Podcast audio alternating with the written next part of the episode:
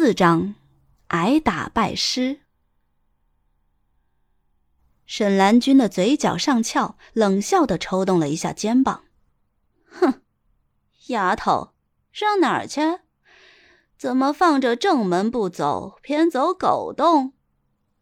小兰转过头，用鼻子哼了一声：“哟呵，你还生气了？老六，把他带走。”原来于是看到他坚决不改名，而沈兰君下午又看到小兰在狗洞旁边徘徊。凭他的经验和才智，他敢断定这个丫头要逃跑，所以他暗中派沈兰君和老六在墙外等他。等小兰进了垂花门，前院的灯已经掌上了。抬眼一看，不由得打了个寒战，顿觉后背一股凉飕飕的冷气。只见于氏坐一把太师椅，端坐在正当中，十个师兄弟分列在两边。张妈站在于氏的左侧，她的眼里充满了焦急、担忧、无奈。在于氏左侧的条案上，放着一条极为醒目的红棕皮鞭。条案旁是那条凶恶的大黄狗，呲牙咧嘴的朝着小兰狂吠。在师兄弟们的背后，是左右两个木架支起来的铁锅，熊熊的火苗在夜风的吹动下，疯狂的向外窜动燃烧着。忽明忽暗的火光照着于氏那张阴冷的脸，小兰不由得向后退了一步。绑了。于是，一声令下，沈兰君马上拿出绳索，要将他绑在柱子上。当他伸出手的时候，小兰张口在他手上咬了一口。“哎呦，反了你了！”沈兰君一巴掌把小兰打得摔倒在地上。小兰怒目圆睁的看着他，嘴角渗出血来。“老六，你来。”听到于氏的命令，老六过去将小兰绑在柱子上。你想跑，没那么容易。我干了半辈子，你想什么还能逃得过我的眼睛？今天我非把你给搬过来！于是恶狠的说道：“蓝军，给我打！”沈兰君说了一声“是”，就拿起皮鞭向小兰走过来。他活脱脱一副小人得志的样子，令人生厌。可他手里那条又粗又长的皮鞭，还是让小兰胆战心惊。一记重鞭狠狠抽打在小兰的身上，衣服上顿时出现了一道血痕。你还敢跑？我让你咬人！沈兰君每说一句，一道鞭痕就重重的印在小兰的身上。年幼的小兰实在无法忍受这巨大的疼痛。刚开始，她还可以咬着牙不发声，可随着疼痛的加剧，泪珠从她的脸庞划过，豆大的汗珠从她的额头渗出来。扑通一声，顺子跪倒在于氏面前：“于奶奶。”您别打小兰了，求求你了。奶奶，您就放过这个孩子吧，他还小，不懂事儿，您大人大量啊。张妈也焦急的向于氏求情。于是吹了吹茶碗的茶叶。张妈，这没你说话的份儿。我今天非得好好教训教训这个不懂规矩的丫头。他又指着这些孩子：“你们也好好看着，逃跑就是这个下场。谁要是再求情，就一块儿打。”呸！他吐了一口茶叶沫，用余光不屑的瞟了一眼顺子。小兰轻蔑的看了于氏一眼，哼，你打吧，张妈、顺子哥，你们不要求他，让他打死我，我也不在这待。哼，嘴还挺硬。好，我今天就让你看看皮鞭比你嘴硬不硬。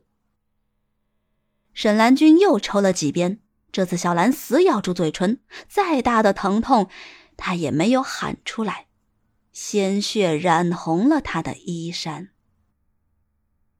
张妈跪倒在地上。奶奶，我求求你了，再打下去，这孩子就打坏了。顺子急得也都哭了。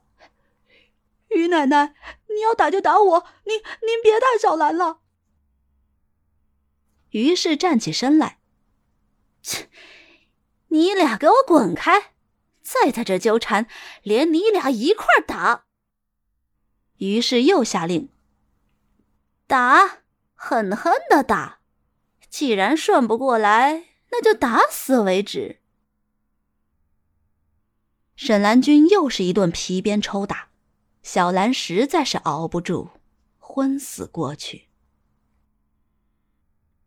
这种拷打在哪个戏班都是常见的，就是打死人也不稀奇，只是像小兰这样倔强执拗的，倒还少见。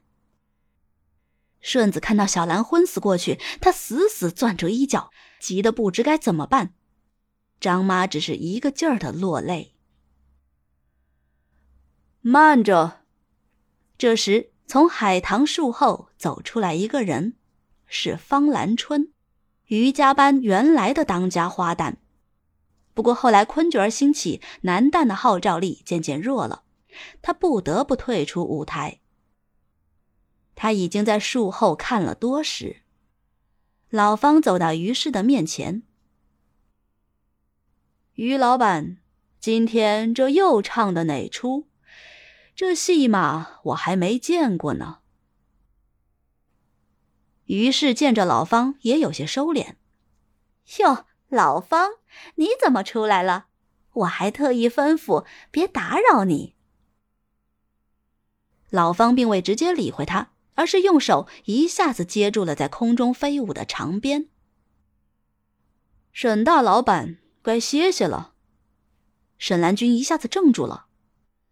老方拍了拍手：“于老板这么大的阵仗，我怎么能不来？”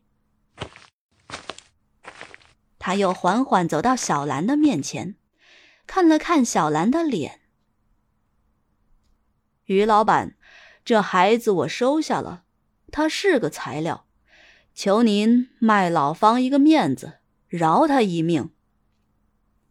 怎么，你要收他？于是提高了声音，他怀疑自己听错了。老方，你可发誓这辈子都不收徒弟了？这个乡下丫头，你看上她什么了？我手贱。见到好材料，我舍不得，不劳您操心。天打雷轰，我接着。我说我收他，我自有我的章法。我保他能成角儿，就看于老板卖不卖我这个面子。老方说完，望着他。于是眼珠一转，好，既然连你都这么说，那我也不好说什么了。于是坐到椅子上，面上露出为难的神色。哎呀，只是将来他要是成不了角儿，那我可该找谁呀？我不能白养他呀。老方看着于氏，半天，他说出了一句：“要是成不了，我那套凤冠蟒衣。”归你了，好，一言为定。于是的小眼睛瞬间放出了光。蓝君，拿纸笔来。沈兰君不可置信的看着老方，惊慌失措的从屋里拿来了纸笔。师兄，你可想好了？你真的为了这个丫头，舍了你那头冠？可以听得出来，他的声音在颤抖。老方夺过了一泥盒，闭嘴！谁是你师兄？于是连忙写好了文书。老方回头看了看小兰，按下了手印。老方把小兰抱回了他的房间。张妈替小兰换了衣裳，看见小兰身上的伤痕，张妈流下了眼泪。太狠了，太狠了，作孽呀！这么小的孩子，他们也下得去手。老方找出了一瓶金疮药，来，给他敷上。小兰慢慢睁开了眼睛。张妈，这是哪儿？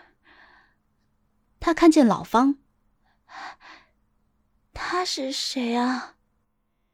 张妈连忙说：“这是你的救命恩人。”张妈给小兰讲述了她昏迷以后的事情。小兰感激的望着老方：“谢谢先生。”小兰要叫师傅。张妈提醒着她。小兰为难的看着张妈：“可是我不想唱戏，我想回家。”老方激动的走到小兰面前。我问你，你想不想见你娘？小兰点了点头。我再来问你，你知道他为什么敢这么打你、欺负你？小兰哭着摇摇头。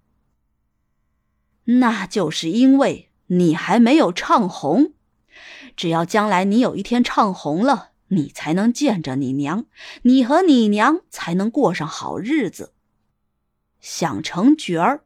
以后别让我再听到“不唱”这两个字。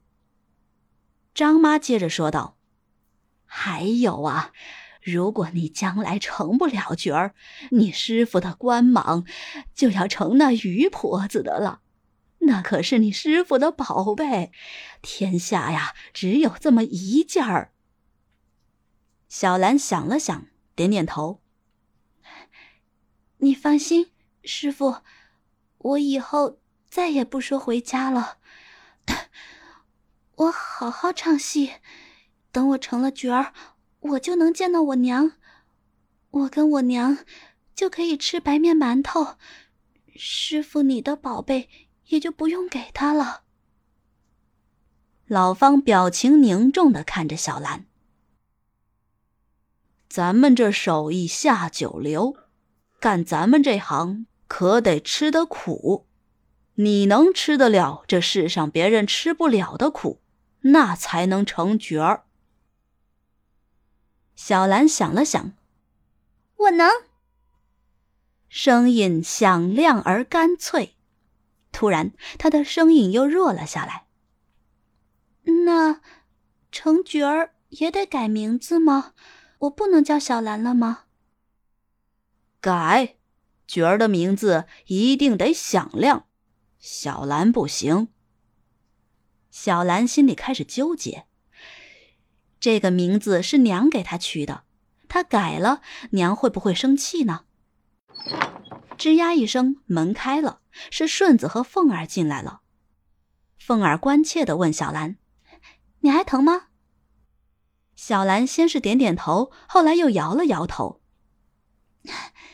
不疼。”顺子脱了挂衫，当即要在屋里翻跟斗，张妈连忙拦住了他。“哎呀，傻小子，你要干什么？”顺子天真的说道，“我要给小兰翻跟斗，逗她开心。”老方冷声硬气的说道：“要翻你出去翻。”顺子顿时有些吓住，张妈上前打圆场：“哎呀，这冒失鬼！”小兰现在还病着，等她好了，你再给她翻。顺子穿上衣服，走到小兰跟前。小兰，给你。小兰看到顺子的手中有一块绿色的点心，快吃吧，这是从双河城买的，可好吃了。小兰把它放在嘴里，凤儿问：“甜吗？”小兰点点头。这可是顺子哥攒了好长的时间买的。凤儿说完，看了看顺子，顺子腼腆的低下了头。小兰又把它递给了顺子：“你吃吧。”顺子摇摇头：“我不吃，你吃。”“你不吃，我也不吃。”小兰努着嘴。顺子拿起来咬了一口，他咧开嘴笑了。甜，真甜。凤儿也着急的爬上炕，我也要吃，给我吃一口。凤儿又把它给小兰，嗯，真好吃。小兰，你多吃点儿。小兰突然说：“我不叫小兰了，我叫雪梅，孙雪梅。只为了能成角儿。”为了他能找到娘，让娘和他都吃上白面，叫什么都行。老方看着小兰，素来严肃的脸上露出了微笑。他心里明白，他没有看错人。